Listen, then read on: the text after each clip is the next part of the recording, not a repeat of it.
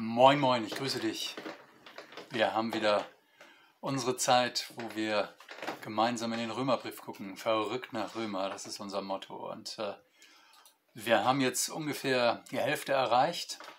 Und äh, ich weiß nicht, bist du noch verrückt nach Römer? Also nach dem, was Paulus sozusagen über Jesus erkannt hat und über Jesus so raushaut, über seine ganzen Diskussionen seine ganzen Exkurse. Ich würde mich freuen, denn äh, es wird noch richtig spannend, das verspreche ich dir. Also äh, bisher sind wir quasi bei den fundamentalen, von den grundlegenden Fragen, aber jetzt bald kommen die Spezialfragen. Also äh, nach der Pflicht die Kür, wenn ich das mal so sagen soll. Also das, was Paulus hm, umtreibt, wenn er über Jesus nachdenkt, das sind äh, sozusagen seine Spezialthemen die werden jetzt in Kürze kommen. Jetzt aber sind wir quasi erstmal auf dem Sprung nach äh, Römer 8. Bisher haben wir festgestellt, das Evangelium ist eigentlich ganz klar und einfach. Gott liegt äh, die Rettung von uns Menschen am Herzen und deswegen bringt er alles, was zur Versöhnung mit sich nötig ist, in Jesus auf diese Welt. Okay, Jesus stirbt am Kreuz und äh, Gott bestätigt dieses Sterben durch die Auferstehung. Okay, wir dürfen das annehmen und äh, voll Vertrauen unser Leben darauf bauen. Okay. Und nun ist der Römerbrief also ein mächtiger Brief, der sich mit allen Widersprüchen, die wir als Menschen gegen dieses einfache, klare haben, auseinandersetzt. Denen, die von außen kommen und auch denen, die äh, anständig sind oder auch denen, die weniger anständig sind, und die äh, sich sozusagen, ob sie nun vom Judentum herkommen oder damals aus den Heiden, äh, damit auseinandersetzen. Und damit steigen wir ein bei Kapitel 8. Äh, und Kapitel 8 hat einen ganz zentralen Punkt. Ich lese mal vor. Kapitel 8, Vers 1 bis 4. So gibt es nun keine Verdammnis für die, die in Christus Jesus sind. Denn das Gesetz des Geistes, der lebendig macht in Christus Jesus, hat dich frei gemacht vor dem, von dem Gesetz der Sünde und des Todes. Denn was dem Gesetz unmöglich war, weil es durch das Fleisch geschwächt war und das tat Gott, war, das tat Gott, er sandte seinen Sohn in, die, in der Gestalt des sündigen Fleisches und um der Sünde willen und verdammte die Sünde im Fleisch, damit die Gerechtigkeit vom Gesetz gefordert in uns erfüllt würde, die wir nun nicht nach dem Fleisch leben, sondern nach dem Geist. Also, das große Thema von Paulus hier ist Gewissheit. Gibt es eine Gewissheit? Ähm, es gibt keine Verurteilung, sagt Paulus, äh, und zwar jetzt, äh, nach all dem Kampf, den er vorher durchgefochten hat.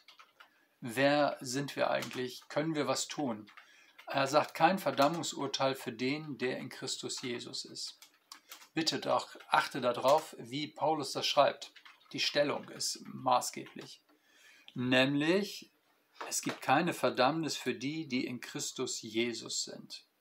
Christus Jesus ist ja kein Doppelname wie bei uns Hans Dieter oder Klaus Jürgen, sondern Christus ist der, der griechische, die griechische Übersetzung äh, des hebräischen Wortes Messias. Und damit liegt in dem, was er hier sagt, quasi äh, schon eine Aussage. Es ist die Aussage, der Messias heißt Jesus. Und nun sagt Paulus, wer in diesem Messias Jesus ist, für den gibt es kein Verdammungsurteil. Das hört sich so an, als ob Jesus ein Bunker wäre. Ja? Also ein Bunker, in dem man sich schützen könnte vor, ähm, vor den Angriffen oder vor der Vergeltung, wie soll ich das sagen, vor vor der, äh, vor, vor der Begegnung mit der richtenden Seite Gottes. Und genauso ist es gemeint. Es ist, äh, er ist gekommen, damit unser ganzes Leben in ihm geborgen ist. Er zieht sich unser ganzes Leben an, er lebt unser Leben mit allen Anfechtungen, mit allen Nöten bis zum Kreuz. Und als er schreit, mein Gott, mein Gott, warum hast du mich verlassen? Da ist das der Punkt, der Gottverlassenheit, der Hölle, äh, quasi der Punkt, der eigentlich äh, für mich oder mein Punkt wäre. Äh, der Punkt, den ich eigentlich erleben müsste. Und Gott geht selbst an diesen Punkt, damit ich ihn nicht mehr erleben muss, damit ich diese unendliche Einsamkeit, diese unendliche Verlassenheit nicht mehr erleben muss. Ähm, das ist kein Deal zwischen Vater und Sohn, sondern in Jesus kommt Gott selbst, damit in ihm selbst äh, an der Stelle des Verurteilten ähm, das Urteil vollzogen wird. Er trägt das Urteil, in ihm ist Recht geschehen. Jetzt wird die Akte zugeklappt. Das ist die Botschaft. Jetzt gibt es kein Verdammungsurteil für jeden, der sagt, ich lasse es mir schenken. Ich kenne das, ich erkenne das an. Eigentlich hätte ich es verdient, aber ich danke dir, Jesus, dass du an meine Stelle getreten bist und mir meine Sünde vergibst. Und ich bekenne dir meine Schuld und ich freue mich darüber, dass in dir alles vergeben ist. Mein Leben, das ich ohne dich und gegen dich gelebt habe, das ist vergeben. Ich danke dir, dass du mich schützt. Ähm, in seinem Grab und in seiner Auferstehung sind wir damit geborgen wie in einem Bunker. Ähm, also dieses Bild, finde ich, passt schon. Und dann kommt der nächste Satz, denn das Gesetz des Geistes, der lebendig macht in Christus Jesus, hat dich frei gemacht von dem Gesetz der Sünde und des Todes. Hier wird Gesetz in einem anderen Sinn gebraucht, als wir Gesetz normalerweise so kennen. Nicht im Sinne von Gebot, also Gebot Gottes oder Gesetz des Staates, sondern hier wird es eher im modernen Sinn gebraucht, so wie wir das sagen, im Sinne von Gesetzmäßigkeit. Warum sagt Paulus das hier? Weil wir immer denken, Gnade und Geist, das ist immer so unfassbar. Das ist so beliebig. Da weißt du nicht, was, du, was es ist und äh, ähm, ja, ist irgendwie nicht greifbar. Nein, sagt Paulus, Gnade Gottes ist greifbar. Gnade Gottes ist klar. Deshalb redet er hier an dieser Stelle so viel mit juristischen Begriffen, ähm, juristischen Ausdrucksformen. Ähm, kein Verdammungsurteil wegen Christus, denn in ihm sind wir geborgen.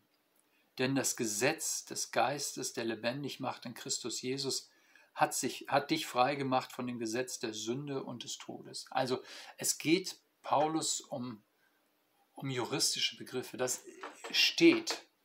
Diese juristische Sprache unterstreicht das, dass es hier nicht um Willkür geht. Ja, ich fühle das, deswegen ist es, sondern von Gott her ist es festgelegt. Manche fragen, wozu brauche ich das Kreuz überhaupt? Wenn Gott Gott ist, kann er doch auch sagen, Schwamm drüber und fertig. Das ist so unsere Denke. Jeder Tyrann hat mal eine Weinlaune, in der er irgendwie ganz weinselig ist und dann auch ganz gnädig ist und irgendwie gut drauf. Ähm, aber das ist so eine Gnade, auf die du dich nicht verlassen kannst. Mal lässt er dich über die Klinge springen und am nächsten Tag wieder hat er gute Momente, wo er dich mit Geschenken überhäuft. Gottes Gnade ist nicht diese Art von Willkür, wo er äh, in Tyrannenlaune sagt, ja, also Mensch, heute bin ich dir echt gnädig und am nächsten Tag denkst du, ist alles gut und dann flippt er völlig aus, äh, sondern hier geschieht Recht. Das ist Paulus wichtig. Es, es ist absolut verlässlich und es geschieht Recht.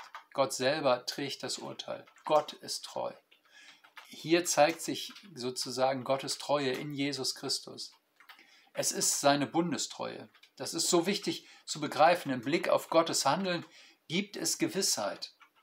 Gott trägt das Gericht stellvertretend in Jesus und er bestätigt das. Das ist nicht eine Frage der theologischen Deutung oder wie wir das sehen oder unseres Bauchgefühls, sondern Gott selbst bestätigt das, was Jesus getan hat am Kreuz, indem er ihn auferweckt. Das heißt, es ist alles ein ganz verbindliches Handeln.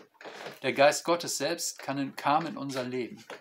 Äh, für Paulus ist sozusagen die Begegnung mit dem Heiligen Geist, die Bestätigung dafür, dass das, was juristisch von Gott her gilt, dass das wirklich verbindlich ist. Er sagt, der Geist Gottes wohnt in uns.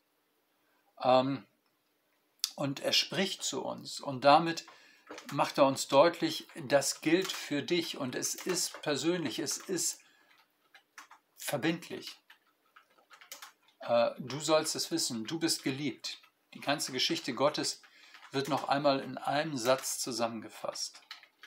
Fromme Juden und Idealisten haben immer wieder gesagt, die Erfüllung der Gebote muss es doch bringen. Dadurch schaffen wir es sozusagen, äh, in den Himmel zu kommen. Und Paulus sagt, äh, was dem Gesetz in drei, denn was dem Gesetz unmöglich war, weil es durch das Fleisch geschwächt war, das tat Gott. Er sandte seinen Sohn in der Gestalt des sündigen Fleisches und um der Sünde willen und verdammte die Sünde im Fleisch. Gott hat es getan. Es ist die ganze Rettungsgeschichte, von der wir leben, die Gott initiiert hat und die Gott von Anfang an durchgezogen hat. Ähm, und dann heißt es interessanterweise noch, damit die Gerechtigkeit vom Gesetz gefordert in uns erfüllt würde, die wir nun nicht nach dem Fleisch leben, sondern nach dem Geist. Äh, nicht von uns, nicht dadurch, dass wir es tun, wir können es nicht tun, sondern in uns, weil Gott sich durch den Geist Gottes total in uns investiert, mit uns verbindet. Verstehst du, das ist nicht irgendwas, was fernab geschieht, was wir so betrachten von außen und äh, irgendwie ganz schön finden oder ganz äh, schnuckelig, sondern Gott rückt uns auf die Pelle. Er kommt ganz nah. Das ist ein doppeltes Wunder, dass Gott sich ganz klein macht. Er kommt in die Welt, in Jesus, er trägt unser Leben, er stirbt unseren Tod und er macht sich noch kleiner und kommt äh, im Geist in unseren Körper. Und er will, dass wir spüren, er ist Liebe und er treibt uns an und er gibt uns Gewissheit. Du bist geliebt, du bist gewollt, deine Sünden sind vergeben. Die Gerechtigkeit, die vom Gesetz gefordert wird, die ist in uns erfüllt, nicht durch unsere Kraft, nicht durch unser Tun, sondern durch das, was Gott in uns bewirkt. Nun kann uns nichts mehr anklagen, weil Jesus uns schützt, wenn Gott in seiner Heiligkeit als Richter auf uns sieht, sieht er Jesus. Wenn er dich sieht, sieht er Jesus. Heilig, rein, gerecht. Äh, die Liebe in Person, das sieht er in dir durch Jesus. Ohne Jesus nicht. Was für ein Tausch, was für eine Freude. Dafür kann man Gott nur auf den Knien danken und sagen, Mensch, das muss unter die Leute, das müssen Leute äh, wissen, weil so viele Idealisten und Menschen äh, sozusagen sich abkrampfen. Es gibt einen Retter und wir dürfen mit diesem Retter leben. Ja, wir sind jetzt äh, schon eingestiegen in äh, den Bereich des Heiligen Geistes. In Kapitel 8 geht es noch viel mehr um den Heiligen Geist. Äh, den möchte ich mit euch entdecken.